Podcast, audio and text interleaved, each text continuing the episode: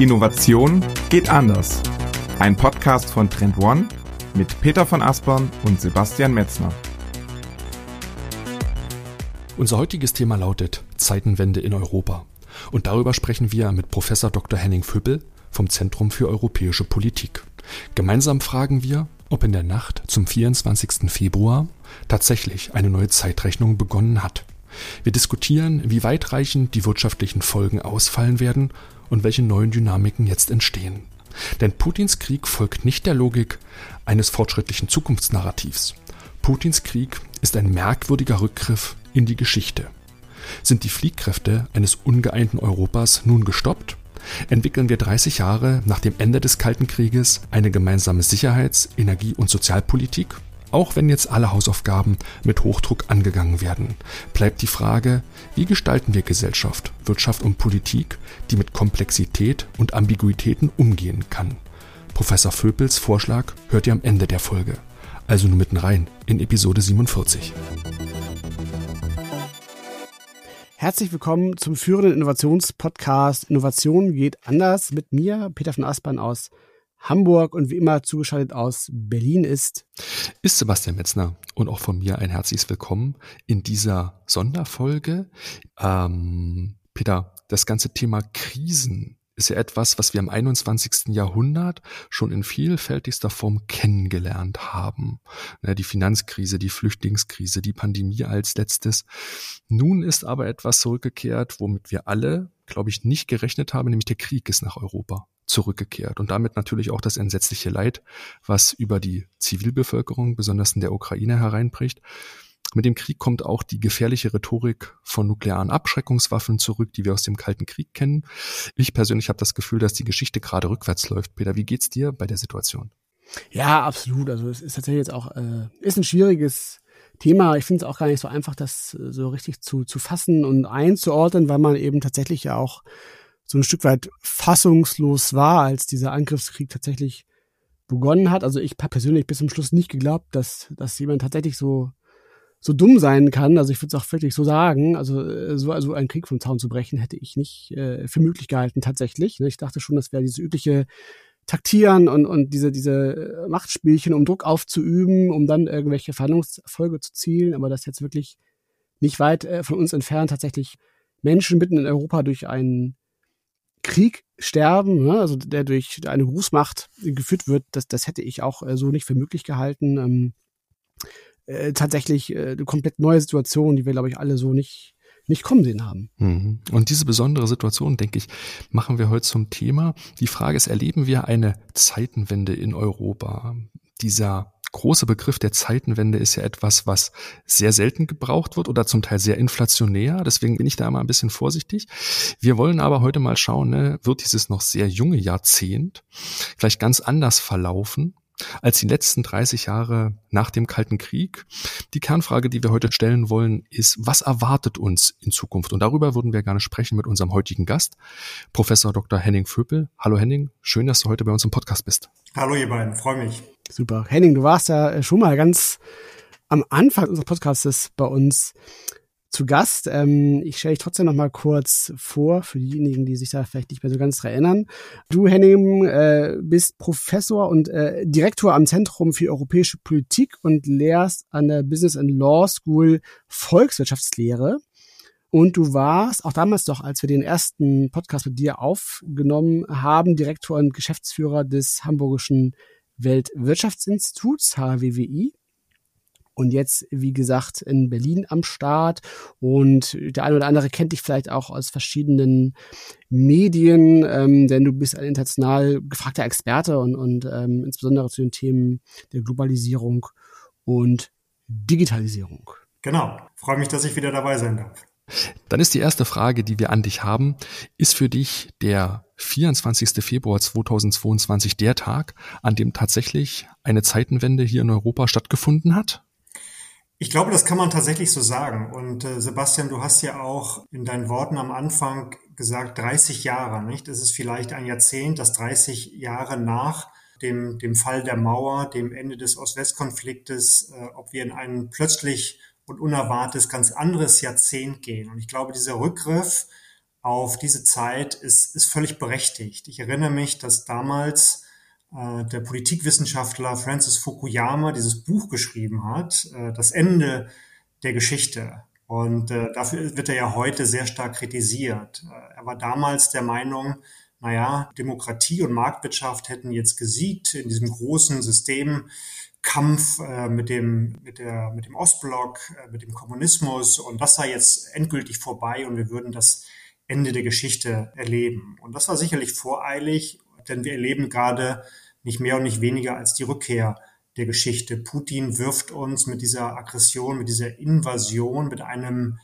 ja sehr, sehr aus der Zeit gefallenen Krieg irgendwie wieder in diese Geschichte zurück, die imperialistisch gewesen ist, die auf Expansion, auf Ausweitung von Macht und Einfluss ausgerichtet war. Und äh, deshalb sind wir, glaube ich, auch so schockiert über diese Rückkehr der Geschichte. Und äh, wenn du, wenn ihr mir doch erlaubt, äh, ein, ein Nachsatz, der Francis Fukuyama hat nämlich damals, und darauf legt er heute Wert, gesagt, naja, er hat nicht nur The End of History gesagt, sondern der Nachsatz oder der Nachtitel seines Buches war And the Last Man. Äh, das ist ganz interessant, denn äh, mhm. The End of History ist im Grunde eine Figur von Hegel, der ja die Vorstellung hatte, dass Geschichte sich dialektisch entwickelt, also aus These und Antithese und dann kommt sozusagen die bessere Synthese raus.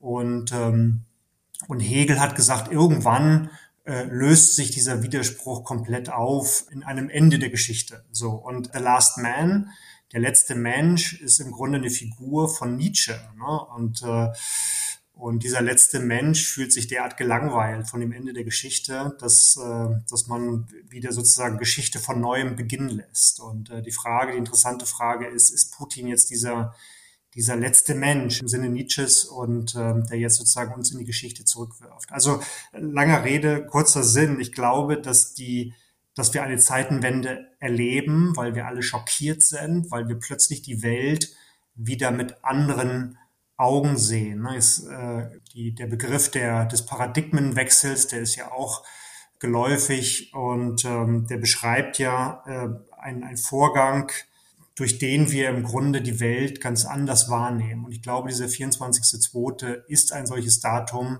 mit dem wir plötzlich eine ganz andere Sicht auf die Welt haben. Und, äh, und ich glaube, die Folgen werden in den nächsten Jahren spürbar sein.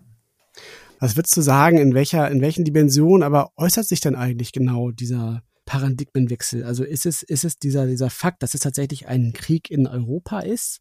Oder ist es einfach viel mehr auch dieses, dass einfach eine, eine Großmacht halt klassisch wieder versucht, ein anderes Land zu erobern? Weil Kriege gab es ja schon auch zuvor in Europa. Ne? Auch nach dem Kalten Krieg gab es ja den Balkankrieg zum Beispiel, der ja auch absolut verheerend ist. Ich meine, es war halt ein Bürgerkrieg, das ist nicht äh, äh, vergleichbar.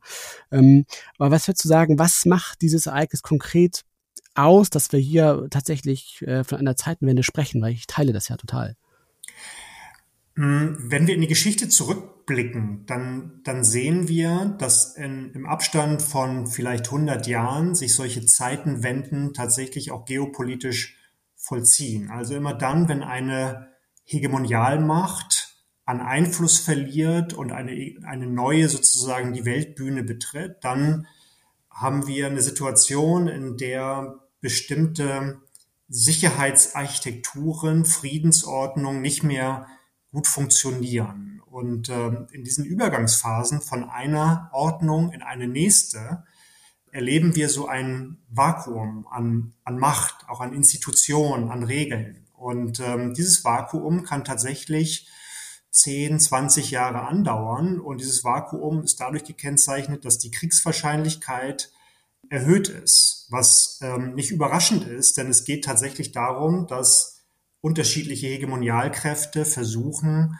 ihren Einflussbereich entweder zu halten oder auszuweiten. Und äh, wir haben das gehabt vor 100 Jahren, als das British Empire sozusagen an, an Macht verloren hat, die USA aufgestiegen sind, nicht? Und jetzt haben wir natürlich die USA, die, von denen wir das Gefühl haben, dass sie vielleicht so ein bisschen an, an Macht und Einfluss abgeben und auf der anderen Seite natürlich China. Jetzt kann man argumentieren, aber es ist doch, es ist doch Russland und nicht China, das hier den mhm. Krieg führt. Aber womöglich erleben wir auch so etwas wie eine neue Blockbildung, nicht? Also China und Russland, die haben ja auch äh, schon lange vorher, vor diesem Krieg, sehr intensive Gespräche geführt. Ähm, die, das transatlantische Bündnis zwischen Europa und den USA ist brüchig geworden. Also das ist, ähm, sind, glaube ich, große Verschiebungen, die es in der Vergangenheit, in der Geschichte auch immer wieder gegeben hat. Und wenn wir uns das anschauen, dann müssen wir davon ausgehen, dass wir eher in Zeiten gehen, die unsicherer werden, die komplexer werden. Und ähm, vor dem Hintergrund glaube ich, dass dieser Ukraine-Krieg nicht das letzte Wort ist. Wir hoffen natürlich, dass das jetzt sehr friedlich ausgeht und, und vor allen Dingen schnell beendet werden kann, um das Leid mhm. begrenzt zu halten. Aber ich fürchte, äh, die Frage, welche, welche Sicherheits- und Friedensordnung wir hinterher bekommen werden, diese Frage ist noch lange offen und wir müssen uns darauf einstellen, dass wir in Zeiten gehen, die, die sehr unsicher und komplex sein werden. Also ich glaube, das ist nicht, nicht das Ende, sondern es ist eher der Beginn eines, äh, eines Zeitalters und deshalb ja auch Zeitenwende. Ne? Wir stehen erst am Beginn einer neuen Zeit.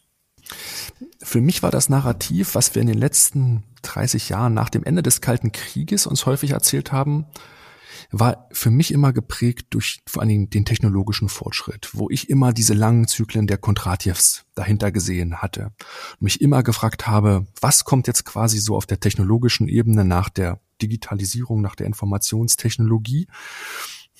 Und das war eigentlich so auf der langen Zeitreihe betrachtet immer die Entwicklung, wo ich dachte, dass das geht jetzt über die Kontraktentwicklung Technologie als massiver Fortschrittsmotor.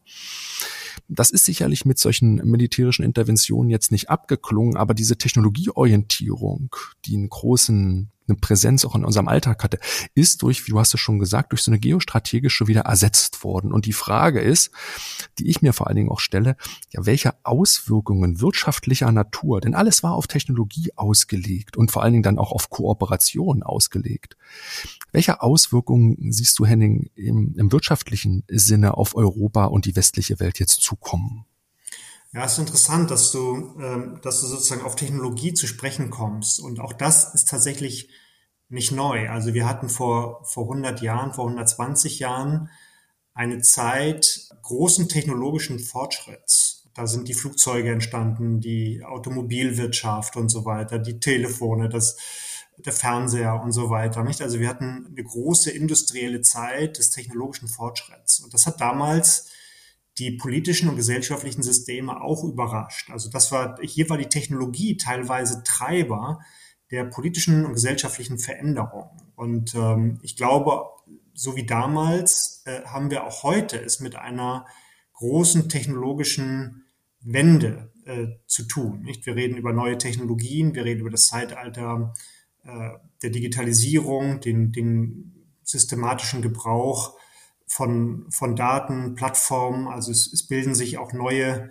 äh, neue Macht bildet sich, Digitalmacht äh, bildet sich gegenüber Staatsmacht. Also auch hier die Beobachtung, dass Technologie Machtlinien verschiebt und dass sie sich neu arrangieren. Und ich finde es wie ihr interessant, dass wir vor diesem Krieg immer nur über Technologie, über Transformation gesprochen haben und plötzlich sagen wir, okay, vielleicht ist die Zukunft doch eher politisch und, gar, und weniger technologisch. Ich finde das total faszinierend. Trotzdem geht das ja weiter. Und ähm, deshalb glaube ich, ist dieser Krieg in Wahrheit, ich habe das zu Beginn gesagt, hm. ein merkwürdiges Relikt aus vergangener Zeit. Es ist wie, es, es passt gar nicht in diese Zeit, aber es ist vielleicht so ein, ein letzter verzweifelter Versuch der alten Welt, äh, sozusagen das, das Neue zu verhindern, nicht? Also die, die, die politischen Umwälzungen äh, zu vermeiden. Nicht umsonst sagt man ja, dass Putin Angst vor, vor Demokratisierung hat ne? und vor Fortschritt hat. Und ich glaube, das ist so. Und ähm, deshalb glaube ich wie ihr, dass die Technologie, die Innovation ähm, weitergehen wird. Aber in den nächsten Jahren werden wir sicherlich ein, eine sehr politische Zeit erleben, in der vielleicht die größeren Risiken äh, von politischer Seite und nicht von technologischer oder wirtschaftlicher Seite äh, herrühren. Und auch das wird nicht, äh, du hast ja nach den, nach den wirtschaftlichen Folgen gefragt, nicht ohne Konsequenz bleiben. Ich glaube, dass wir deutlich, deutlich mehr investieren müssen in unsere Sicherheitsinfrastrukturen und Versorgungskapazitäten. Wir waren da ein bisschen zu nachlässig. Ähm, die Energieversorgung, da waren wir zu abhängig. Nicht? Das, diese, diese Lehre haben wir jetzt äh, aus diesem Krieg schon politisch gezogen. Und ähm, ich glaube, das ist gut, weil dass wir sozusagen diese, dieses Bewusstsein entwickeln, dass wir vielfältigen äh, Bedrohungen und Risiken ausgesetzt sind. Und ich glaube, wir müssen unbedingt in unsere Fähigkeit als Gesellschaft investieren, mit solchen großen Krisen und Schocks besser umzugehen. Die Pandemie war ja auch so ein gewaltiger Schock und ich glaube, das ist kein Zufall, dass wir eine Häufung von Krisen haben. Ich glaube, wir haben es versäumt, in der Vergangenheit zu sehen, was eigentlich vor sich geht. Und wir haben versäumt, entsprechende Anpassungsmaßnahmen zu ergreifen. Und ich glaube, wir brauchen, wir müssen besser verstehen, was gerade passiert, ähm, damit wir einen strategischen Zugang entwickeln können, wie wir in Zukunft Krisen besser vermeiden. Ich glaube, wir haben Krisen nicht richtig verstanden. Wir hatten einen zu oberflächlichen, fast naiven Zugang zu diesen Krisen. Und wir haben zu wenig ähm, uns damit befasst, wie können wir Krisen, die Krisen unserer Zeit besser verstehen, um sie, um sie besser abzuwenden. Und ähm, das ist, glaube ich, der bedeutendere Teil dieser Zeitenwende, dass wir alle das Gefühl haben, wir sind nicht vorbereitet auf ein Zeitalter von Unsicherheit und Komplexität. Ja, ich, ich finde also auch gerade darauf nochmal Bezug zu nehmen, dann Vergleich den äh, 100 Jahren genau davor auch nochmal total interessant, weil du hast völlig recht, damals gab es ja wirklich diesen großen Technologieschub, ne, auch in Form von, von flächendeckender Elektrifizierung zum Beispiel und, und auch so einen großen Technikglauben, ne, also auch, ich glaube im Grunde auch damals bis zum Untergang der Titanic, da war ja so der Höhepunkt, ne, der mhm. Technologiegläubigkeit, ähm, eigentlich auch so im, im Vorabend des Ersten Weltkriegs dann, ne, von dem man ja interessanterweise ja auch damals annahm, dass der ganz schnell zu Ende ging. Also also Gott bewahre, dass das jetzt äh, hoffentlich keine Parallele ist jetzt zu diesen Ereignissen.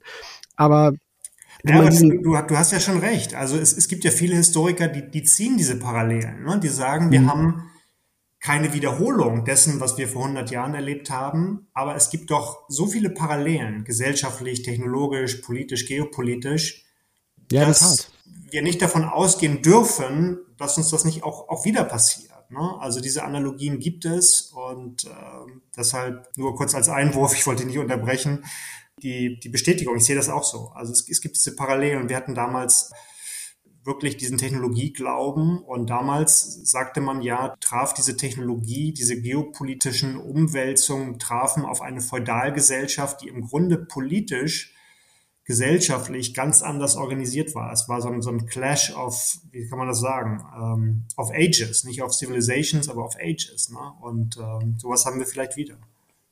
Ja, absolut. Das, das ähm, ist auf jeden Fall nochmal eine spannende äh, Perspektive, dieser Blick zurück, weil er zeigt ja auch, dass im Grunde diese lange Zeit von Frieden, Sicherheit und Stabilität, die wir jetzt hier in Europa Gott sei Dank hatten, natürlich auch vielleicht nicht unbedingt der, es klingt vielleicht zynisch, aber nicht vielleicht unbedingt der natürliche, selbstverständliche Zustand war, den wir auch sonst nirgendwo auf der Welt eigentlich ja so, so vorfinden halt. Ne? Und ähm, da ist man natürlich jetzt äh, aus diese, durch diese Ereignisse ähm, so ein bisschen aus diesem, ja, aus der Gegenwart gerissen worden tatsächlich so. Ne? Und ähm, du hast es aber eben auch schon gesagt, also dass, dass äh, natürlich auch andere Katastrophen ähm, Europa jetzt auch schon heimgesucht hatten. Ne? Also die Corona-Pandemie, Naturkatastrophen sind auch ein ganz großes äh, Thema, mit dem wir uns vermutlicherweise auch in den nächsten Jahren vermehrt äh, werden beschäftigen müssen. Und, und viele haben ja auch geglaubt, dass das eigentlich die große Herausforderung nach dieser Corona-Krise ist, ähm, die auch bestehen bleiben wird. Aber jetzt ist es nun mal eben erstmal äh, Putins Vorgehen. Und du hattest ja eben auch schon davon gesprochen, dass ähm, ja, also Putin so ein bisschen diese historische Rolle rückwärts äh, mhm. zu vermachen versucht ähm, und so ein bisschen die alte Zeit wieder herbeiführen will. Was aber so als Außenstehender einen so verwirrt ist, im Grunde ja, dass, ähm, wenn man sich diese Blöcke auch anguckt, Russland, China, ist China zum Beispiel sehr darauf aus, sehr subtil und indirekt seinen Einfluss ja auszubauen, auch vor allem eben mit den Mitteln auch von, von Wirtschaftsmacht. Russland macht jetzt ja im Grunde das, das plumpe Gegenteil, muss man wirklich so, so zu sagen, und äh, führt ja auch für sich selbst einen massiven ökonomischen Schaden herbei, der sich ja jetzt auch schon für die Eliten äh, und auch die Bürgerinnen und Bürger in Russland abzeichnet. Und, und dieser Abwärtsstrudel, der reißt uns jetzt ja auch so ein bisschen ein Stück weit mit runter tatsächlich. Ne? Also dass eben auch jetzt äh, die, die ähm, europäische Wirtschaft und auch insbesondere die deutsche äh, Wirtschaft äh, darunter leiden wird. Aber gar nicht so sehr, weil jetzt ja Russland so der ganz große Exportpartner ist. Das ist jetzt ja gar nicht so sehr der Fall. Aber diese indirekten Folgen sind ja schon da. Und, und da wird mich interessieren, wie du das einschätzt. Also kann man schon so ermessen, wie denn die ökonomischen Auswirkungen auch auf, auf die deutsche Wirtschaft sein werden? Also im Moment tatsächlich noch relativ begrenzt. Ähm, die Politik hat ja nicht nur angekündigt, sondern mittlerweile auch umgesetzt, äh, ja. wirklich scharfe Sanktionen. Äh, SWIFT war natürlich so ein, so ein Thema, nicht? Also dieses internationale Zahlungssystem im Grunde oder Überweisungssystem. Da hatte man lange Zeit Bedenken, weil man eben fürchtete, dass mit, einer, mit einem Ausschluss Russlands aus diesem SWIFT-System womöglich auch Ansteckungseffekte in anderen Ländern auf den Finanzmärkten insgesamt verbunden sein könnte, die man dann anschließend kaum mehr beherrschen und kontrollieren könnte. Also man hatte da so ein bisschen Angst. Jetzt hat man doch Wege gefunden, auch wesentliche äh, Währungsreserven der russischen Zentralbank einzufrieren. Das heißt, das, was die was Russland als Devisen einnimmt, äh, können sie kaum mehr verwenden, um damit im Ausland äh, einkaufen zu gehen. Ähm, das hat sicherlich geholfen und das alles hat unsere Wirtschaft erstmal noch nicht so massiv betroffen. Es gibt natürlich jetzt die nächste Eskalationsstufe, die gerade aktuell diskutiert wird, nämlich ein Embargo, also ein Importstopp von Gas und Öl aus Russland. Das heißt, wir überweisen nichts mehr an, an Russland, weil wir Energieressourcen importieren. Äh, und wir haben tatsächlich im Moment die paradoxe Situation, dass wir einen Krieg in Europa mit europäischem Geld finanzieren, nämlich äh, durch unsere Importe von Öl und Gas aus Russland. So, und jetzt sagen viele, unsere moralische Verpflichtung, Verantwortung ist, dass wir kein europäisches Geld mehr für einen europäischen Krieg äh, verwenden dürfen. Also wir kaufen den Russen das nicht mehr ab, kein Öl und kein Gas. Mhm. Äh, wenn wir das tun, dann werden wir massive Energiepreisanstiege nochmal über das Niveau hinaus erleben, äh, was wir heute schon haben. Nicht? Und die äh, Terminmärkte, also dort, wo Erwartungen gehandelt werden, da steigen die Preise natürlich schon, schon viel stärker als auf dem Spotmarkt. Nicht? Und ähm, und das würde die Wirtschaft, die, die weltweite Wirtschaft massiv treffen. Also wir hätten eine Ölpreis- oder Energiepreiskrise äh, wirklich historischen Ausmaßes, wenn das käme. Jetzt ist die Frage, gehen wir diesen Schritt, machen wir dieses Embargo, tragen wir einfach diesen, diesen hohen wirtschaftlichen Preis für unsere moralische Verantwortung für das, was in unserer Nachbarschaft geschieht. Ähm, dann müssen wir uns darauf einstellen, dass wir, dass wir ganz viele Güter und Dienstleistungen entweder nur zu, zu deutlich höheren Preisen kaufen können oder eben auch, auch darauf verzichten. Nicht? Also wir gehen jetzt zum Glück in den Sommer. Also diesen Winter kriegen wir das noch hin. Aber Habeck als unser neuer Wirtschaftsminister prüft ja gerade, welche Konsequenzen das im Grunde auch für den nächsten Winter hätte. Ne? Also äh, Heizöl und dergleichen. Aber auch für die, für die Industrie hätte das massive Auswirkungen. Und wir würden tatsächlich über eine sehr, sehr starke Rezession reden wenn wir diesen nächsten Schritt der Sanktionen, nämlich ein Embargo gegenüber Russland, äh, reden würden. Aber moralisch, politisch, glaube ich, müssen wir über diesen Schritt tatsächlich nachdenken. Mhm. Das ist ein ganz wichtiger Punkt. Das, das denke ich auch. Ich weiß gar nicht, Habeck hat ja den Satz gesagt, äh, wer Russland schaden will, spart Energie. Ich glaube, ich zitiere ihn richtig, ich bin mir nicht ganz, ganz sicher. Ich will noch mal darauf hinaus, du hast gerade schon die verschiedenen Branchen angesprochen. Ne? Ähm, sicherlich das ganze Thema Energieversorger ist ähm, denke ich, die größte Auswirkung, die wir haben, Transport und Logistik, da hinten dran, das ganze produzierende Gewerbe in Deutschland, auch die Automobil, die Automobilzulieferer sind natürlich davon ganz, ganz stark beeinflusst. Wenn man sich das zahlenmäßig anguckt, dann haben wir, glaube ich, ein Exportvolumen nach Russland von 60 Milliarden. Das ist letztes Jahr, glaube ich, 34 Prozent gestiegen, also hat einen deutlichen ähm, Wachstumsschritt gemacht, sind aber nur zwei Prozent unseres Exportvolumens. Insgesamt, wenn man sich das anschaut, dann hängen rund 200 250.000 Stellen an diesen Exporten von Russland. Hm, ich will nochmal auf die deutschen Unternehmen hinaus, Henning. Was denkst du, wie sind die Auswirkungen auf deutsche Unternehmen am stärksten gelagert? Also ich denke tatsächlich über den Energiepreisschock. Das, da sind aber alle Branchen mehr oder weniger gleichermaßen äh, von betroffen. Natürlich mehr überproportional die energieintensiven. Das ist das ist völlig klar. Und du hast ja gesagt, also wer, wer Putin schaden will, spart Energie. Ähm, Christian Lindner hat gesagt, erneuerbare Energien sind Friedensenergien. Ähm, das ist natürlich im Moment sehr pathetisch ausgedrückt, aber in, in Wahrheit stimmt es. Also wir müssen unsere Abhängigkeit natürlich reduzieren. Das geht aber jetzt nicht in den nächsten zwei, drei Jahren, sondern das dauert mindestens zehn Jahre, bis wir wirklich eine gewisse energiewirtschaftliche und energiepolitische Unabhängigkeit erlangt haben. Und ähm, naja, also direkt betroffen natürlich sind jene Unternehmen und Industrien, die natürlich jetzt mit, mit Russland sehr stark handeln. Das ist völlig klar. Und diese, diese Unternehmen und Branchen, die, die sich mittlerweile aus, aus Russland ja auch schon zurückgezogen haben, die können meines Erachtens nicht davon ausgehen, dass sie auf absehbare Zeit zurückkehren. Also mhm. mein Eindruck ist, dass dieser Krieg ähm, nicht schnell vorbeigeht und, und wenn Russland dann doch nach einigen Wochen, vielleicht Monaten siegreich sein sollte, woran Militärexperten zunehmend Zweifel haben. Die halten auch für möglich, dass ähm, womöglich Russland hier auch militärisch scheitern wird. Von politisch sozusagen reden wir noch gar nicht. Dass dann aber natürlich Russland weiterhin von Sanktionen betroffen sein wird. Also diese zwei Prozent, die du erwähnt hast, Außenhandel mit Russland, ähm, die werden wohl nicht zurückkehren. Das, das muss man klar sagen. Denn das sind, das sind Konflikte, die jetzt auch, auch nach der Ukraine weitergehen werden, nicht? Also man geht davon aus, dass Putin eben nicht nur die Ukraine, sondern insgesamt großrussische Fantasien bedient und dass die, die, der Expansionsdrang, der imperiale Drang sozusagen auch noch weitergeht. Und das würde bedeuten, äh, jeglicher Handel mit, mit Russland würde im Grunde in den nächsten Jahren sehr, sehr schwer sein. Wir haben jetzt gesehen, einige Unternehmen ziehen sich zurück, nicht? Also äh, die Kreditkartenunternehmen und so weiter und äh, viele Industrieunternehmen, Handelsunternehmen, die ziehen sich zurück. Und wenn sie es ehrlich meinen, werden sie sicherlich in den nächsten Jahren nicht zurückkehren. Mhm. Es gibt ja ein, ein, ein weiteres Zitat von Habeck, glaube ich, war es, der ja sagte, dass Energiepolitik immer auch Sicherheitspolitik ist. Und ähm, das hast du, hast du ja eben auch schon adressiert, das Thema.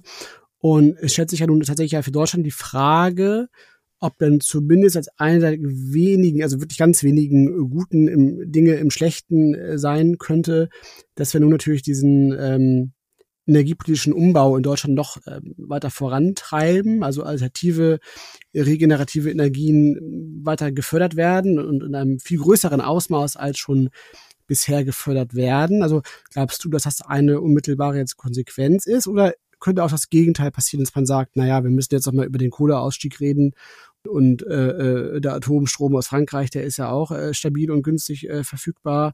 Oder ist es so ein Mix aus beiden? Was glaubst du, welche Richtung werden wir da jetzt gehen? Ja, das ist eine ganz spannende Frage. Also wir waren ja auf dem Weg, die Erneuerbaren ganz klar auszubauen und, ähm, und wir haben gesagt, wir, wir steigen aus Kohle aus, wir steigen äh, aus, aus Atomenergie aus und äh, wir wollen eigentlich auch Erdgas nicht als Brückentechnologie verwenden für die Energieversorgung. Also wir hatten einen sehr strikten, sehr konsequenten Weg in der Energiewende hin zur Klimaneutralität eingeschlagen. Und ähm, den müssen wir auch weitergehen. Ich, ich hielte es für fatal, wenn wir jetzt sagen, politisch sind wir ähm, genötigt, jetzt sozusagen den Ausstieg aus dem Ausstieg wieder zu organisieren, also Kohle doch wieder zuzulassen, die Atommeiler wieder anzu, anzuschmeißen. Das ist schwierig. Es wird vielleicht nicht ganz unvermeidbar sein, je nachdem, wie diese Krise, dieser Krieg eskaliert kann das kurzfristig eine Reaktion sein, um die Energieversorgung kurzfristig zu sichern und, das ist das strategische Momentum, eben die Abhängigkeit von Russland sofort zu reduzieren und damit eben massiven politischen Druck und wirtschaftlichen Druck auf Russland auszuüben. Vor diesem Hintergrund kann das ein probates Mittel sein. Strukturell wäre es der falsche Weg. Also wenn wir jetzt sagen, ah nee, Atomenergie ist doch wieder gut, Macron beispielsweise will das, äh, der sagt, nur Atomenergie verschafft uns diese Autarkie, diese Unabhängigkeit, auch strategisch sozusagen agieren zu können.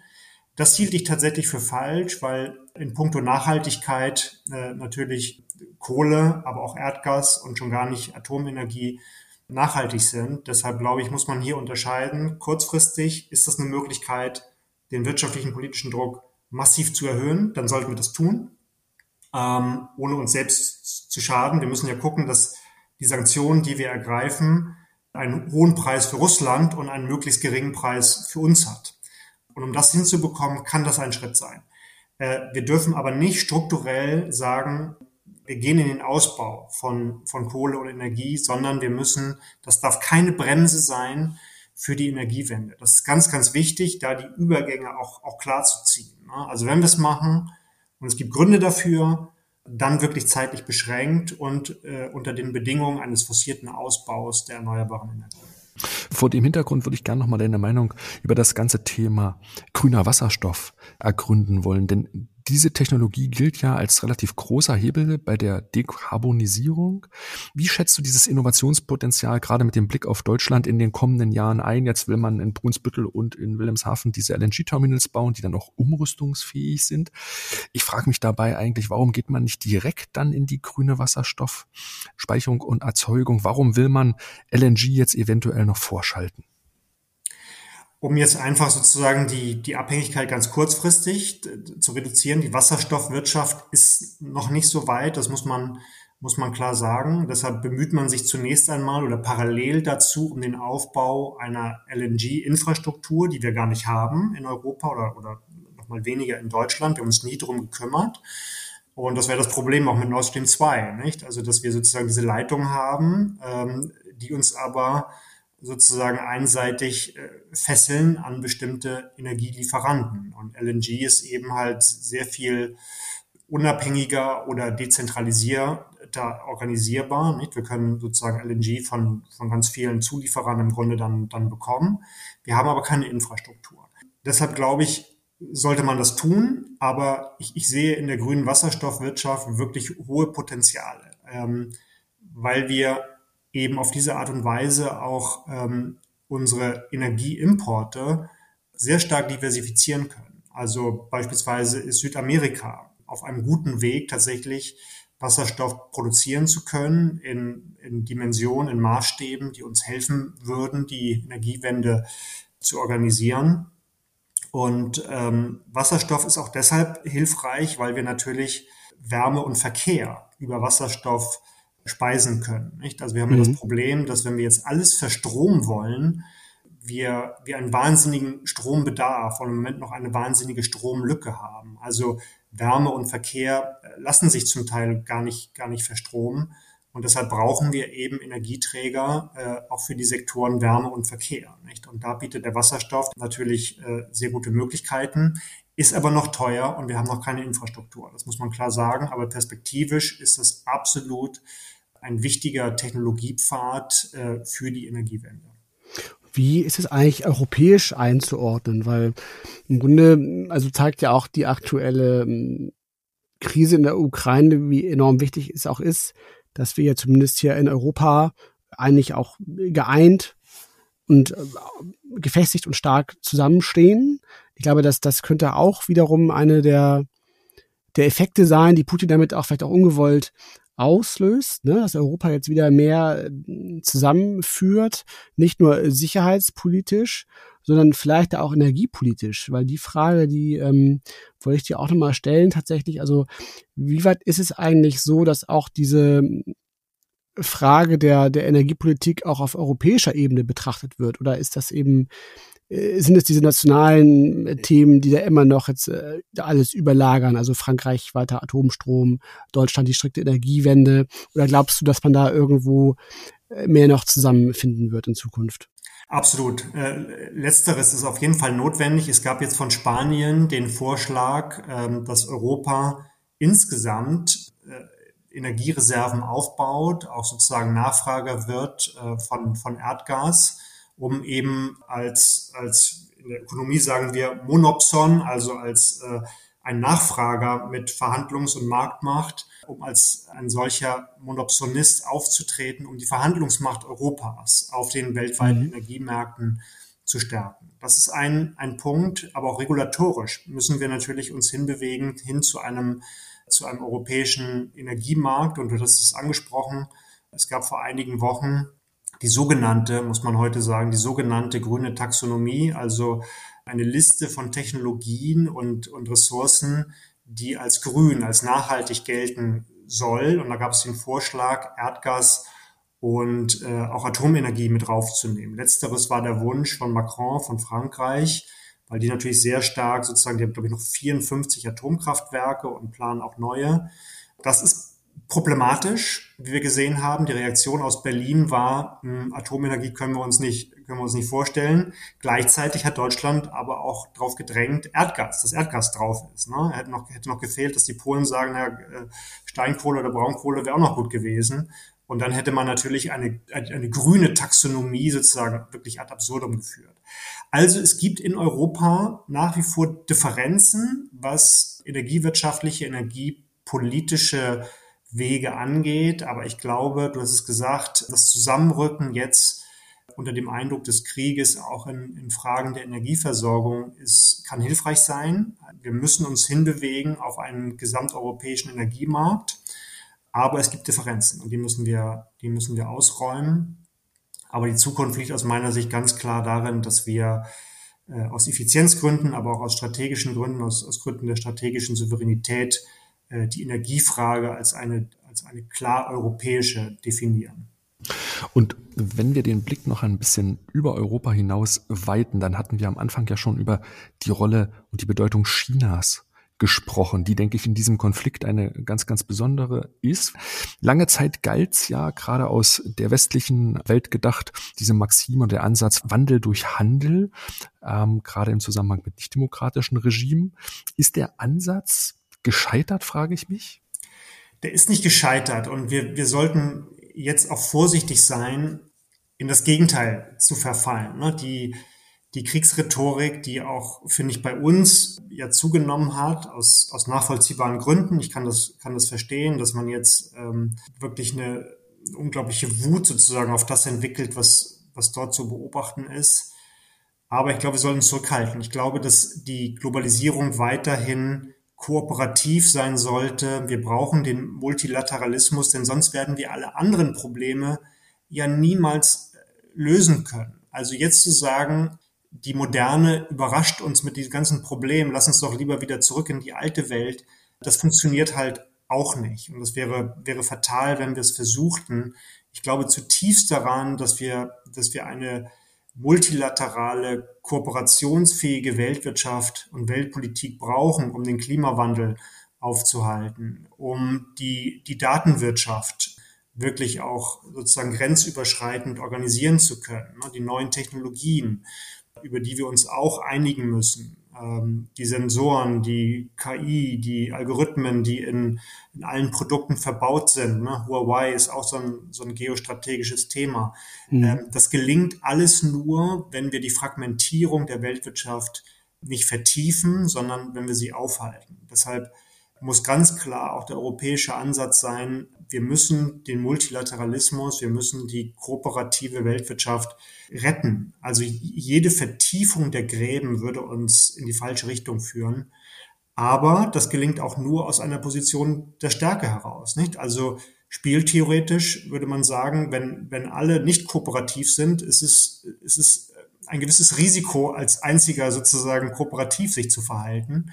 Ähm, mhm. dann sind wir in diesem Gefangenendilemma drin, nicht? Und, äh, und da müssen wir raus. Und das geht aber nur, wenn Europa eine Position der Stärke bekommt. Und das ist der, der Punkt, den ich vorher schon mal angesprochen hatte. Ich glaube, das ist jetzt, das markiert auch die Zeitenwende. Das hier ist ein Punkt zu erkennen, dass wir eine neue Sicherheitsordnung brauchen. Und diese neue Sicherheitsordnung brauchen wir, damit wir eine Friedensordnung haben können. Das gehört für mich zusammen. Nicht? Es gibt keine Friedensordnung ohne eine Sicherheitsordnung und umgekehrt. Also wenn wir Frieden wollen, müssen wir uns darüber unterhalten, was ist eigentlich die neue Sicherheitsarchitektur.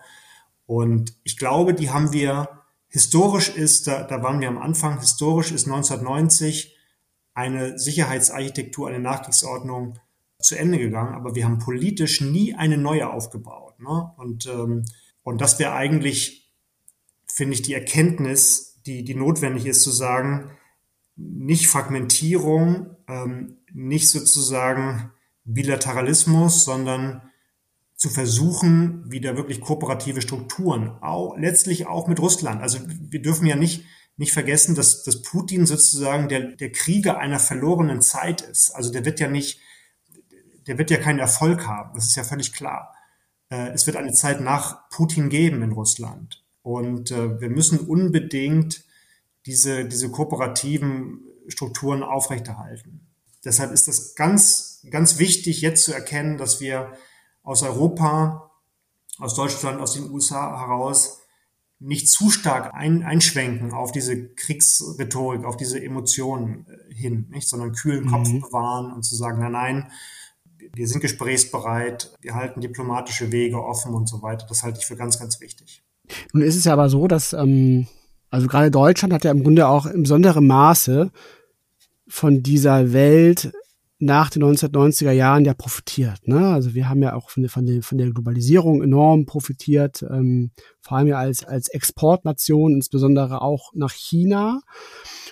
Und gleichwohl muss man sich ja schon die Frage stellen, ob da eben nicht doch so eine gewisse einseitige Abhängigkeit vielleicht sogar auch entstanden ist, ne, durch die, durch diese Handelsbeziehungen, weil wir ja schon auch anerkennen müssen, dass eben auch zum Beispiel China ist nun mal eben kein demokratischer Staat, ne, und, ähm, und, und China hat natürlich auch gewisse geopolitische Interessen, die sie ja auch auf allen Kontinenten der Welt ja inzwischen auch sehr offensiv ähm, äh, verfolgen und auch mit der, der Seidenstraße beispielsweise hier bis, bis hin äh, zu uns in, in den ähm, Hamburger Hafen quasi. Ne? Ähm, ja.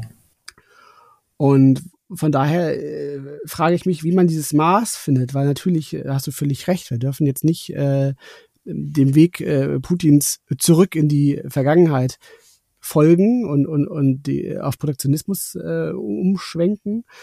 Aber wie, wie macht, wie schafft man diesen Balanceakt, dass man eben gleichzeitig weiterhin auf diesen ähm, multilateralen Handel setzt, aber gleichzeitig es ja auch schaffen muss, im Grunde halt diese Abhängigkeit von diesen ja sehr komplexen Wertschöpfungsstrukturen ein Stück weit zu mindern. So, was glaubst du, wie ganz konkret können Unternehmen jetzt damit umgehen? Weil es ist ja schon ein relativ komplexes Spannungsverhältnis. Ne? Ja, und, und das, das bleibt ein Balanceakt. Also äh, man darf nicht naiv sein, äh, man muss aus einer Position der Stärke heraus verhandeln können. Also man kann nicht sagen, mhm. ähm, ist egal, was ihr macht, wir, wir handeln mit euch unter, unter allen Bedingungen. Das, das wäre falsch. Wir müssen schon ganz klar erkennen, dass diese Zeitenwende auch einen neuen Systemwettbewerb tatsächlich einläutet. Ne? Zwischen, zwischen Demokratie und Marktwirtschaft auf der einen Seite, Autokratien mit, mit stärker planwirtschaftlichen Elementen vielleicht, aber auch, auch Kombinationen aus Autokratie und, und Marktwirtschaft sind, sind denkbar. Also wir haben hier einen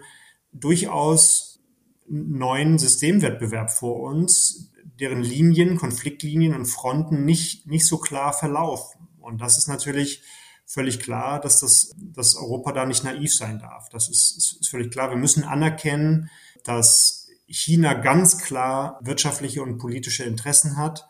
Auch die USA. Also machen wir uns nichts vor. Wir haben noch drei Jahre Zeit, bis eventuell Donald Trump oder ein anderer äh, zurückkehren könnte. Mhm. Das wünschen wir uns nicht, aber wir können es eben auch überhaupt nicht ausschließen, dass Joe Biden scheitert. Und das in drei Jahren, von den vier Jahren, die wir Zeit äh, haben in Europa, sind, ist ein Jahr vorbei und wir haben noch drei. Auch die USA werden ganz klar ihre eigenen Interessen äh, voranstellen. Und in dieser Welt leben wir. Ne? Und das ist, das muss man, das muss man klar benennen. Also eigene Interessen formulieren, eigene Interessen definieren, eine Position der strategischen Stärke entwickeln und gleichzeitig aber Kooperation anbieten. Ne? Das ist ganz wichtig. Und wir sind, glaube ich, technologisch und auch von, vom Markt her, von der Wirtschaftsgröße so groß, dass wir diese, dass wir diese Stärke haben oder eigentlich hätten. Wir müssen sie entwickeln und das muss der ganz klare Fokus sein. Also eine eigene europäische Stimme zu, zu entwickeln. Nicht naiv zu sein, eine Position der strategischen Handlungsfähigkeit herzustellen und aus dieser dann äh, versuchen, äh, die multilaterale, die kooperative Welt dann zu retten.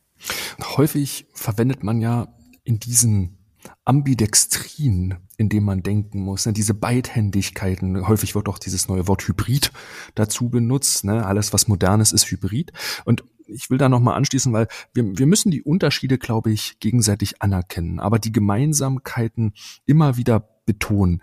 Aus der pragmatischen Perspektive aber nochmal beleuchtet. Wenn jetzt die weltweiten Lieferketten zunehmend instabiler werden, Rohstofflieferungen nicht zuverlässig sind, die Vorprodukte nicht kommen, dann müssen sich deutsche Unternehmen ja schon mit dem ganzen Thema Nearshoring nochmal ein Stück weit auseinandersetzen. Durch die Chip-Krise, die wir ja schon in dem vergangenen Jahr gesehen haben, ist das Thema ja sowieso auf den Tagesordnung vieler Unternehmen gelandet. Siehst du, dass verschiedene Produktionskapazitäten wieder zurück in die EU kommen und hier beheimatet werden? Ja, wir, wir sehen diese Tendenz auf Seiten der Unternehmen, die das versuchen, die sozusagen das Reshoring und Nearshoring sozusagen wieder betreiben, äh, weil natürlich diese Lieferketten und Wertschöpfungsketten fragiler, unsicherer geworden sind. Ich finde, eines der Symbolbilder der letzten Monate war diese Ever Given, die im Suezkanal sozusagen schief lag. Ne? Also die, dieser wirklich sehr schmale Suezkanal steht für mich sozusagen für diesen Just-in-Time-Ansatz der Globalisierung. Also wenn es ähm, diese maximale Effizienz, ne? ein schmaler, schmaler Kanal und da gehen irgendwie minütlich gehen da die, die Containerschiffe durch. Aber was ist, wenn diese auf perfekte Effizienz ausgerichtete Globalisierung eigentlich einen Windstoß bekommt und irgendwas, ein Teilchen liegt quer. Und, und plötzlich sind wir nicht mehr in der Just-in-Time, sondern in der Just-in-Case-Welt, äh, in der nicht mehr alles äh, glatt und rund läuft, sondern in der wir plötzlich Krisen und Schocks und Konflikte managen müssen. Und das wird, auch das wird nicht gehen. Ich glaube, dass wir in der Art und Weise, wie wir Wirtschaft ähm, organisieren, wie wir Unternehmen managen, die Fähigkeit entwickeln müssen, besser damit umzugehen. Äh, wir haben gelernt, Kompliziertheit zu managen, aber nicht Komplexität. Kompliziert ist etwas, wenn, wenn wir ganz viele verschiedene Teile haben, aber wir haben relativ klares Verständnis davon, wie es funktioniert. Dann ist es mhm. kompliziert, aber es ist nicht komplex. Und ich glaube, wir gehen in ein Zeitalter der Komplexität, wo wir bestimmte Zusammenhänge gar nicht verstehen. Oder zumindest sind wir so weit weg, dass wir sie nicht verstehen können oder nachvollziehen können. Also wir müssen die Fähigkeit erlangen, mit Komplexität umzugehen. Und das ist eine ganz andere Herausforderung, auch systemisch, systemtheoretisch, äh, organisationstheoretisch, als, als mit Kompliziertheit umzugehen. Und das ist, glaube ich, in der Politik, aber auch in der Wirtschaft, äh, auch, in der, auch im Innovationsmanagement, glaube ich, der, der ganz große Shift. Also die Welt ist nicht mehr so deterministisch und, und beherrschbar, wie, wie wir sie gemacht haben, sondern sie hat einen, einen, einen Grad an Unsicherheit, an Komplexität erlangt, der von uns wiederum verlangt, anders mit ihr umzugehen, Dinge anders zu organisieren. Ich zitiere das oft, weil ich das einen schönen Begriff finde, nämlich den der Antifragilität, der Risikoforscher Taleb hat gesagt, äh, hat die Frage gestellt, was ist das Gegenteil von Fragilität? Und die Antwort ist nicht etwa Robustheit, sondern Antifragilität. Was meint er damit? Er meint die Fähigkeit, uns Krisen aussetzt, auszusetzen, um dadurch an Krisen zu äh, wachsen oder an Krisen zu wachsen. Also die Vermeidung von Krisen ist keine Strategie mehr. Äh, wir müssen antifragil werden in dem Sinne, dass wir die Fähigkeit bekommen, uns Krisen auszusetzen, um an ihnen zu, zu wachsen. Und er gibt ein Beispiel, das zitiere ich auch mal ganz gerne, wenn, wenn man Kindern verbietet, auf Bäume zu klettern, dann werden Bäume für Erwachsene zu einer Gefahr. Ne? Und wir, wir haben in der Vergangenheit immer versucht, nicht auf Bäume zu klettern, weil wir sie für eine Gefahr hielten. Und jetzt, jetzt haben wir alles verlernt, was uns dazu befähigen würde, mit Risiken und Unsicherheit umzugehen. Mhm. In dieser deterministischen Welt hat man ja versucht, durch auch große Verträge, das Völkerrecht, was jetzt hier in dem Fall gebrochen worden ist, Sicherheit in solche Konfessionen zu gießen. Es gibt auf dieser Welt kaum noch eine unabhängig große supranationale Instanz, die jetzt auch in die Schiedsrichterrolle gehen könnte. Wie glaubst du, entsteht jetzt diese Antifragilität? Sind das die Unternehmen selbst, die dafür sorgen müssen? Ist es ähm, der föderale Staat, der dafür in die Verantwortung gehen muss? Oder sind es sogar supranationale Institutionen wie die UN, die sich vielleicht auch unter dem Kontext neu erfinden muss, die jetzt in dieser Vorreiterrolle ihren Platz neu finden muss? Ja, das ist eine interessante Frage. Mit anderen Worten, wer, wer füllt dieses Vakuum eigentlich aus? Ich glaube nicht daran, dass wir sehr schnell neue supranationale Institutionen und Regeln bekommen werden. Wir werden eine gewisse Regellosigkeit haben auf, auf supranationaler Ebene. Das wiederum bedeutet aus meiner Sicht, dass Nationalstaaten wieder stärker versuchen werden, ihren Einfluss zu erhöhen. Mhm. Ähm, also wir gehen in eine Zeit, in der der Staat wieder wichtiger wird. Das haben wir in der Pandemie erlebt, das haben wir jetzt auch in der Industriepolitik, ähm, werden wir das erleben. Und, und Peter, du hattest das eben, das habe ich in, in der vorigen Antwort vergessen, du hattest das, den Chips Act sozusagen angesprochen. Und die Europäische Kommission hat zum ersten Mal bei diesem Chips Act im Grunde das europäische Beihilferecht sehr stark gedehnt. Also dieses Prinzip dass der Staat im Grunde nicht, nicht eingreift, keine Beihilfe gewähren darf. Der ist zum ersten Mal im Grunde ausgehebelt worden, indem angekündigt worden ist, die Europäische Kommission möchte gerne in Europa große Chipfabriken ansiedeln, Forschung und Produktion von Chips ansiedeln und sei bereit dafür, ich glaube, 40 Milliarden im ersten Schritt zu bezahlen. Ähm, so, das ist eine Dehnung des Beihilferechts. Und ich glaube, das werden wir, werden wir sehen, dass man versucht, dieses Vakuum an multilateralen Regeln auszufüllen äh, durch bestimmte nationale Vorstöße. So, das ist der, das eine, was ich sehe. Und das zweite ist, dass auf der Ebene der Unternehmen tatsächlich jene äh, stärker gewinnen werden, die bereit sind, solche Strukturen eben auch für sich zu etablieren, also die eigenständiger sind, die die besser darin sind, bestimmte Szenarien zu sehen, zu antizipieren, äh, vorbereitet sind auf bestimmte Krisen. Also diese Fähigkeit, und ich, ich glaube, es ist, es ist eine, eine Eigenschaft und es ist eine, eine Fähigkeit von, von Organisationen, von Institutionen, die diese Eigenschaft haben, diese Fähigkeiten haben, die werden, die werden erfolgreicher sein. Also dieses Prinzip der Antifragilität wird, glaube ich, auch eines in der Wirtschaft sein, was, ähm, was für den Erfolg immer wichtiger sein wird. Mhm. Ja, absolut. Ich meine, im Grunde waren die ersten Vorboten von dieser Entwicklung ja auch schon durch die Corona-Krise so ein Stück weit zu sehen. Ne? Man ja auch gesehen hat, wie empfindlich auch der globale Handel reagiert, wenn eben beispielsweise in China pandemiebedingt ganze Häfen geschlossen werden. Äh, ist das ja sozusagen äh, bis hierhin äh, für deutsche Unternehmen auch sofort spürbar gewesen so und da, da hat sich das ja auch schon abgezeichnet. Damals hat man nur nicht kommen sehen, dass es eben auch auf der politischen Ebene entsprechend dann auch noch zukünftig äh, ein weiterer Faktor dazu kommt. Absolut. Ich würde aber auch interessieren, wie, wie ihr das seht. Ich meine, ihr habt ja auch einen wahnsinnig großen Erfahrungshintergrund äh, und sprecht mit so vielen Leuten. Deshalb würde mich auch mal interessieren, wie, wie ihr diese Zeit gerade einschätzt. Also seht ihr auch eine Zeitenwende äh, in den Aktivitäten, die ihr voranbringt? Oder wie ist, wie ist eure Gemütslage gerade?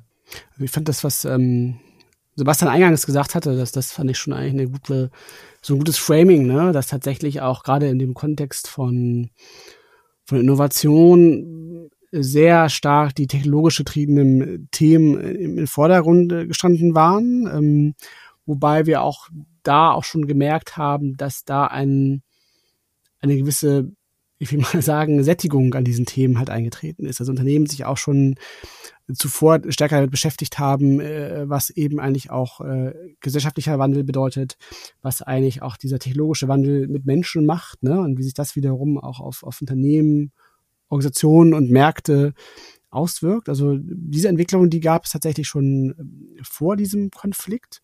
Aber diese, dieses komplette Infragestellen von so grundlegenden Rahmenbedingungen, äh, was, was wir jetzt ja hier gerade in Europa erleben, so, also das ist tatsächlich ähm, ja etwas, was ich äh, ja, was einfach neu ist, muss man einfach wirklich so sagen, ne? was man so eigentlich kommen gesehen hat und was aber noch mehr eigentlich auch zeigt, also das ist so meine persönliche Schlussfolgerung, ähm, was wir eigentlich aber auch immer schon gesagt hatten, ist ja, dass man natürlich in mehreren Zukünften denken muss, ne? dass, dass man äh, nicht in die Falle laufen darf und zu versuchen darf, die Vergangenheit ihnen ja vorzuschreiben und dass immer alles so bleiben wird, wie es eben war in Europa.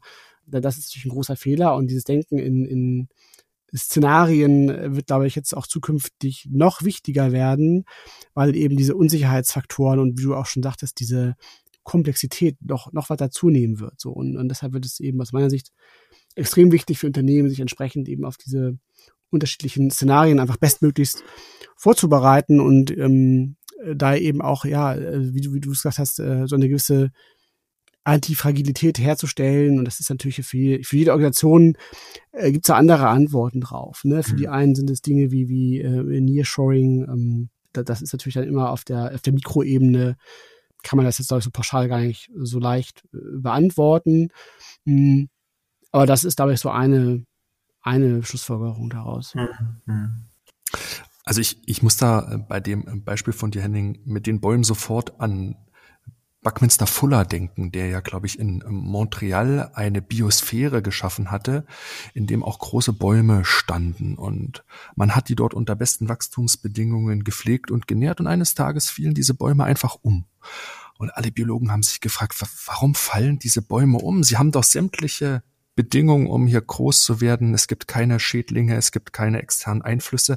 Warum fallen diese Bäume einfach so um? Und tatsächlich ist man zu dem Punkt gekommen, dass der Wind fehlte. Die Kraft, die sie ständig auf sie einwirkt und dann diese Widerstandskraft auf der anderen Seite hervorbringt.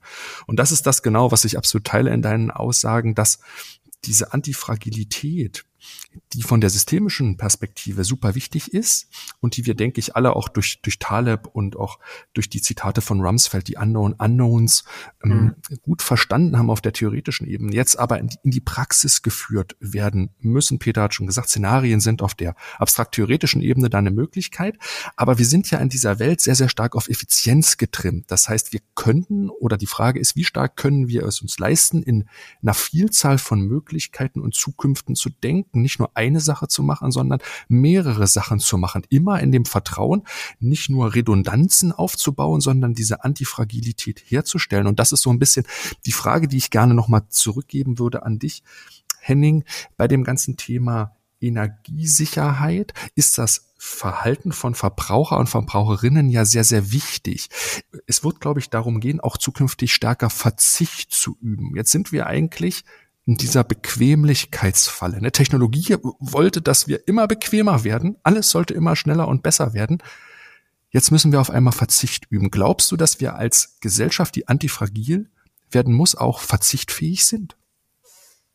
Ah, das ist eine große Frage. Eine wichtige Frage natürlich, weil wir uns, glaube ich, darauf einstellen müssen. Also es gibt ja den Konflikt zwischen, oder was heißt Konflikt, aber unterschiedliche Positionen zwischen jenen, die sagen, Degrowth, wir leben in einer Postwachstumsphase, wir, wir dürfen nicht mehr äh, wachsen. Das, das stimmt ja auch, äh, weil die planetaren Grenzen äh, erreicht und schon, schon überschritten sind, auch lange.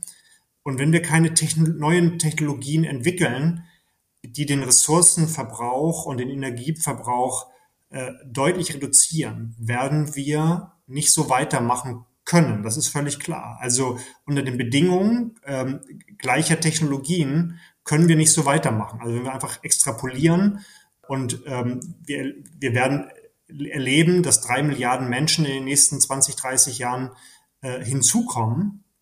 Also wir werden von siebeneinhalb Milliarden ungefähr bei 10, 11 Milliarden liegen, die alle berechtigte materielle Ansprüche haben.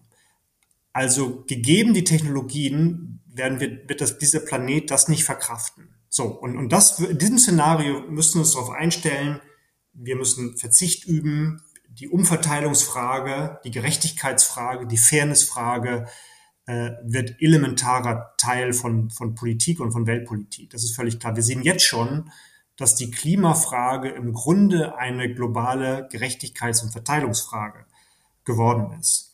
Ich persönlich bin relativ optimistisch, dass wir kein Degrowth-Szenario erleben werden, sondern ich glaube daran, aber es ist nur ein Glaube. Ne? Es, ist, es gibt keine Garantie dafür, dass wir Technologien entwickeln, die es uns erlauben, auch wieder wachsen zu können. Und wachsen bedeutet ja, ökonomisch wachsen bedeutet nicht, dass wir jetzt einfach äh, immer nur mehr konsumieren, sondern wachsen kann auch bedeuten, wir entwickeln andere Produkte, andere Prozesse, andere Dinge, mit denen wir unsere, unsere Zeit verbringen. Also Wachstum wird mir manchmal im öffentlichen Diskurs zu eindimensional äh, betrachtet. Ne? Also Wachstum bedeutet immer auch technischer Fortschritt, äh, Dinge anders tun zu können, neue Berufsbilder, neue Produkte zu entwickeln, neue Services und so weiter.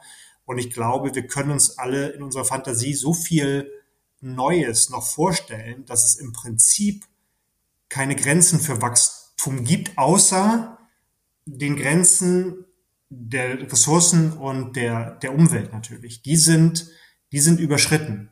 Ähm, in diese Richtung ist, ist jed, jedes weitere Wachstum äh, schädlich. Äh, aber in andere Richtungen können wir sehr wohl noch wachsen. Und ich glaube, in andere Richtungen äh, ist Wachstum sogar noch, noch nötig.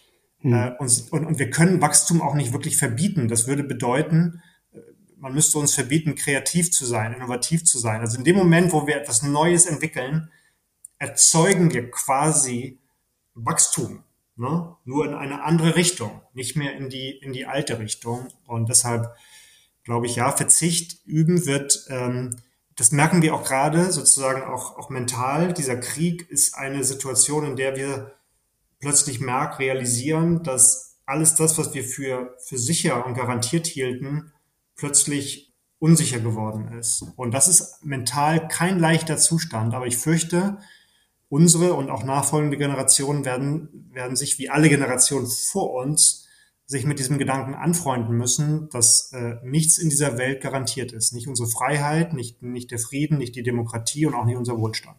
Also ich, also ich teile deine, deine Perspektive da absolut.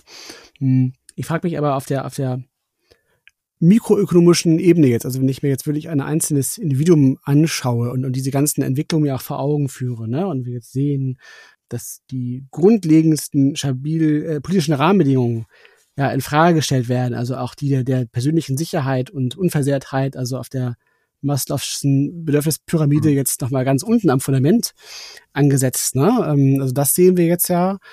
Dann sehen wir ja nun auch ähm, durch den Energiepreisschock im Grunde auch nochmal eine noch wahrscheinlicher werdende Inflation. Also im Grunde trüben sich diese ganzen ökonomischen äh, Rahmenbedingungen so ein bisschen ein. Also, also könnte man zum Beispiel dann auch schlussfolgern, dass dann einfach auch diese, diese Antifragilität ähm, umgemünzt auf die einzelne Person also heißt das zum Beispiel dann, dass man mehr sparen muss? Also äh, ja, also dass man auch dann dadurch eben auch mehr Konsumverzicht üben wird, weil man einfach auch unsicher ist, wie es in Zukunft äh, weitergehen mag. Und ist das dann nicht auch im Grunde aber jetzt so für die, hm, wie soll man sagen, für, für den ökonomischen Ausblick halt eher also so also eine, so eine drohende Abwärtsspirale auch so ein bisschen, oder?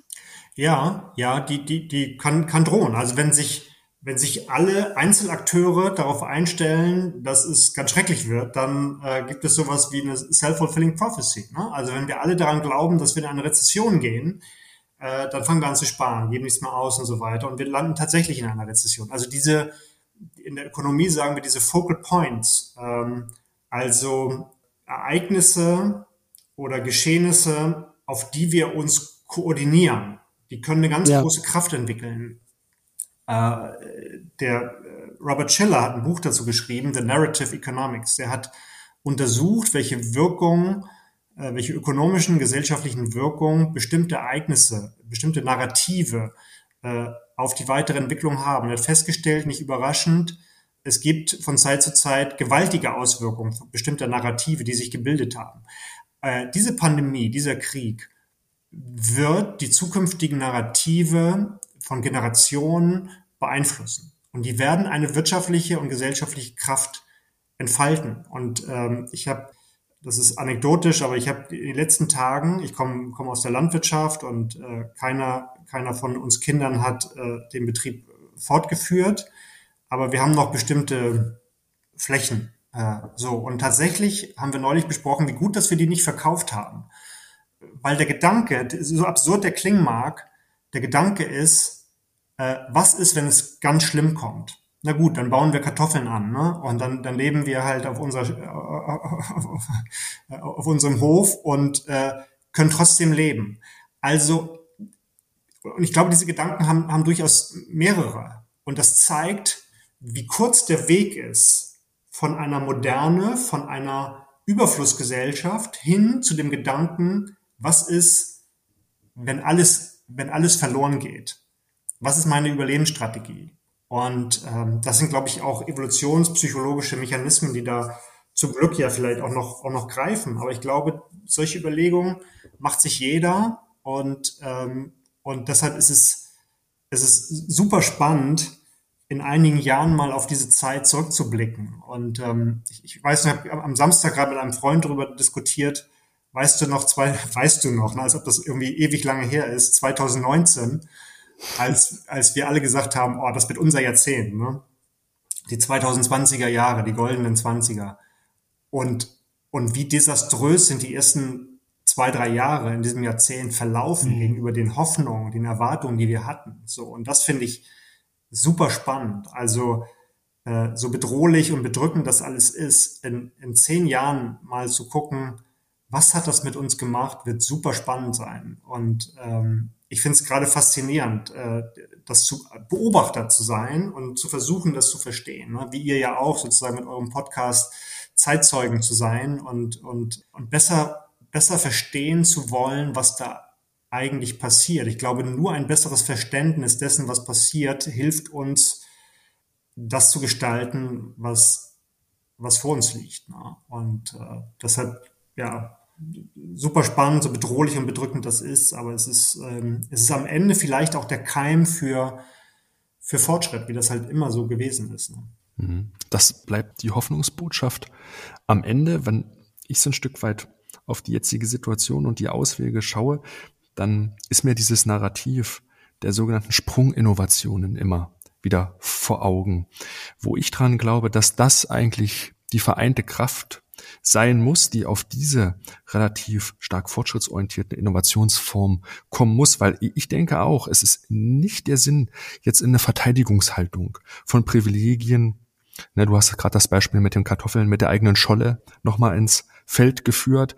Es geht nicht ums Verteidigen der etablierten Dinge wie langsam wir die Dinge aufgebaut haben und wie schnell sie wieder kaputt gehen können, zeigt doch, wie sinnlos Verteidigen ist, sondern es gilt darin, die schöpferische Kraft, die du vorhin schon erwähnt hast, die Kreativität in diese Sprunginnovation zu legen, die uns den größtmöglichsten Beitrag jetzt gestalten, zum Beispiel um sicherheitsarchitektonische Fragen zu klären, um klimapolitische Fragen anzugehen, um Gerechtigkeitsfragen anzugehen. Gerade die sozialen Innovationen spielen da eine Rolle. Ich glaube, nur das ist der Ausweg und die Hoffnung, die am Ende des Tages übrig bleibt, noch mehr in diesen Fortschritt zu gehen, nicht in einem Ressourcen- und ökonomischen Fortschritt, sondern einen, der vielleicht ein Stück weit holistischer ist. Das ist natürlich jetzt wieder sehr theoretisch ähm, formuliert, aber das ist so ein bisschen mein Glaube daran, dass es jetzt um Sprunginnovationen vielleicht in den nächsten Jahren geht. Das ist ein, schöner, ganz, ganz ist ein schöner Gedanke und ich möchte, möchte ergänzen, dass ich glaube, dass die die Humanität sozusagen ein ganz wichtiger Faktor ist. Denn wenn die verloren geht,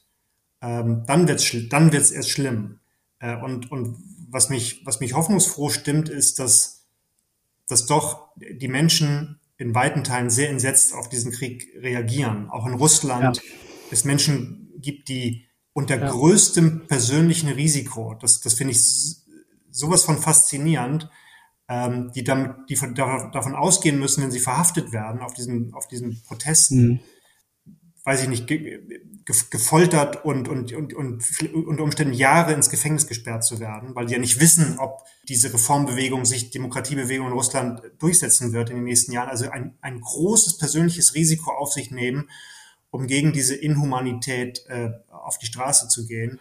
Absolut. Also das finde ich ist das Hoffnungszeichen und ähm, und die, die müssen wir uns bewahren, denn wenn die verloren geht, dann nützt uns wahrscheinlich auch die, die Technologie nicht. Aber ich gebe dir recht, also die, diese, diese Hoffnung in Sprunginnovation, die, die, die Hoffnung und auch die, der Blick in die, in die Vergangenheit, der eigentlich zeigt, es gab sie immer wieder, diese, diese großen Sprünge, mit denen wir uns in eine bessere Welt äh, gebracht haben. Ne? Und ähm, ich will vielleicht ein, ein weiteres, vielleicht ein letztes Buch zitieren, was ich gelesen habe. Uh, The Weirdest People von dem Evolutionspsychologen Joseph Henrik. Und darin beschreibt er, was eigentlich kulturell menschliche Gesellschaften vorangebracht hat. Und es waren aus seiner Sicht zwei Dinge. Der Nonkonformismus, also mhm.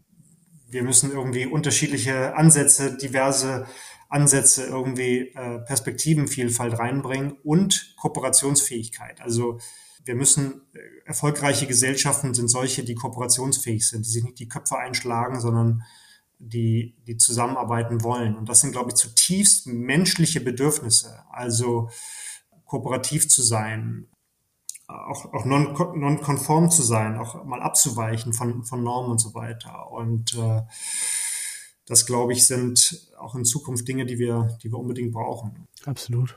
Also ich muss auch sagen, dass ähm, also dieser, allein schon dieser Diskurs hat mich persönlich jetzt auch nochmal so ein bisschen äh, hat mir selber auch ein Stück weit geholfen, tatsächlich diese, diese Dinge nochmal besser einzuordnen, weil man ja immer wieder auch so diesen Dialog sucht und das Gespräch sucht, um auch selber das eigene Verständnis von diesen schier unfassbaren Dingen so ein Stück weit zu mhm. schärfen. Ne? Das, ich glaube, das geht uns allen so. Und als ich sehe auch so als einer wenigen ähm, ja, guten Dinge im Schlechten tatsächlich, ne, sofern man das überhaupt sagen kann, aber äh, zumindest auch positiv, dass, dass wir hier zusammenstehen, ne? Und, und dass wir tatsächlich auch ähm, und dass, dass, dass das sich kalt lässt, dass wir uns engagieren. Ähm, ich glaube, viele äh, haben auch schon hier bei uns auch beschlossen, auch den Geflüchteten zu helfen, die auch hier in Hamburg zum Beispiel ankommen werden oder auch sowieso in Berlin und und dass auch vielleicht ein Stück weit auch Europa wieder äh, mehr zusammenrückt. So, ich glaube, das kann auch eine der der positiven Impulse sein aus diesem Konflikt, ne? Und dass wir auch hier in Deutschland so ein Stück weit diese diese gesellschaftliche Spaltung auch aufgrund der Corona-Pandemie wieder so ein bisschen überwinden und diese Themen wieder in den Hintergrund äh, treten, weil man echt sieht, es gibt echt noch, noch ganz andere Probleme, mit denen wir äh, uns auseinandersetzen müssen und dass das auch ein Stück weit vielleicht auch wieder hier auf der Basis eben von, von Werten, die wir alle teilen und so ein Stück wieder zusammenschweißt. Ne? Das ist, finde ich, so mehr so ein bisschen so eine kleine Kraftquelle, ne? die man ja, daraus absolut. ziehen kann. Ich glaube, das ist an dieser Stelle, in der wir uns als Gesellschaft gerade befinden, äh, kann das heilsam sein. Ne? Also dieser Krieg hat nichts Gutes, aber die Erkenntnis, dass wir uns nicht mit Nebensächlichkeiten aufhalten dürfen, sondern dass wir als Gesellschaft sozusagen für das wirklich Wichtige eintreten und dass wir uns darin auch einig sind, dass wir einen Common Ground haben, wenn es darum geht, sozusagen Freiheit und Frieden zu verteidigen. Das ist, darauf kommt es an. Und deshalb ist das am, am Ende vielleicht wirklich auch, auch in dieser Hinsicht eine Zeitenwende, dass wir dass wir verstehen, dass ganz viel auf dem Spiel steht und dass wir es verteidigen müssen und dass, dass es uns das nicht gelingt, wenn wir uns gegenseitig aufreiben in, in, in kleinen Diskussionen, die gesellschaftlich auch, auch wichtig sind. Ne? Also ich will jetzt sozusagen irgendwie, ob gendern oder nicht, so das ist alles, hat seine Berechtigung, aber es, es geht wirklich um die, um die Grundlagen und, und die sind bedroht und die müssen wir gemeinsam verteidigen und diesen Common Ground, den haben wir, glaube ich, und den müssen wir auch, auch, auch stärken. Damit kommen wir am Ende der Folge wieder zu Hegel zurück, vielleicht zu der These, die unsere europäischen Werte sind, mit der Antithese und Putins Krieg, vielleicht zu der Synthese des gemeinsamen Common Grounds, der dadurch entsteht. Herzlichen Dank, Henning, dass du heute unser Gast warst, für deine Einschätzung. Danke, dass du heute hier warst. Sehr gerne, habe mich sehr gefreut. Ebenso, vielen Dank. Dann bedanken wir uns für das Zuhören. Wie immer bieten wir euch die Möglichkeit für Feedback an. Schreibt uns gerne an podcast.trendone.com. Peter, die nächste Folge erscheint dann am? Die erscheint dann schon in der nächsten Woche, am 17. März. Und da wird zu Gast sein Raphael Gielgen von Vitra. Super. Vielen Dank an alle. Habt eine friedliche Zeit. Bis bald. Und an dieser Stelle ein ganz kurzer Hinweis in eigener Sache, denn wir bei Trend One suchen neue Kolleginnen und Kollegen für unser Team, weil wir sind wirklich hier eine ganz große Familie, die mit ganz viel Herzblut daran arbeitet, die Innovationskraft unserer Kunden und unserer Partner zu verbessern. Auf trendone.com slash Karriere haben wir für euch einmal zusammengefasst, wen wir alles suchen Und ganz besonders hervorheben möchte ich die Jobs, bei denen wir mit unseren großen Kunden gemeinsam an der Zukunft arbeiten.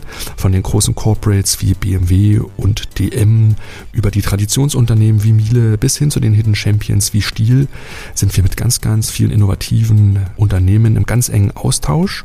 Konkret suchen wir Innovation Consultants, Trendanalysten, Projektmanager und ganz viele andere Dinge mehr. Am besten ihr schaut auf trendone.com slash karriere. Dort könnt ihr auch mit meiner lieben Kollegin Nelly Schwarz sprechen. Wir freuen uns auf euch.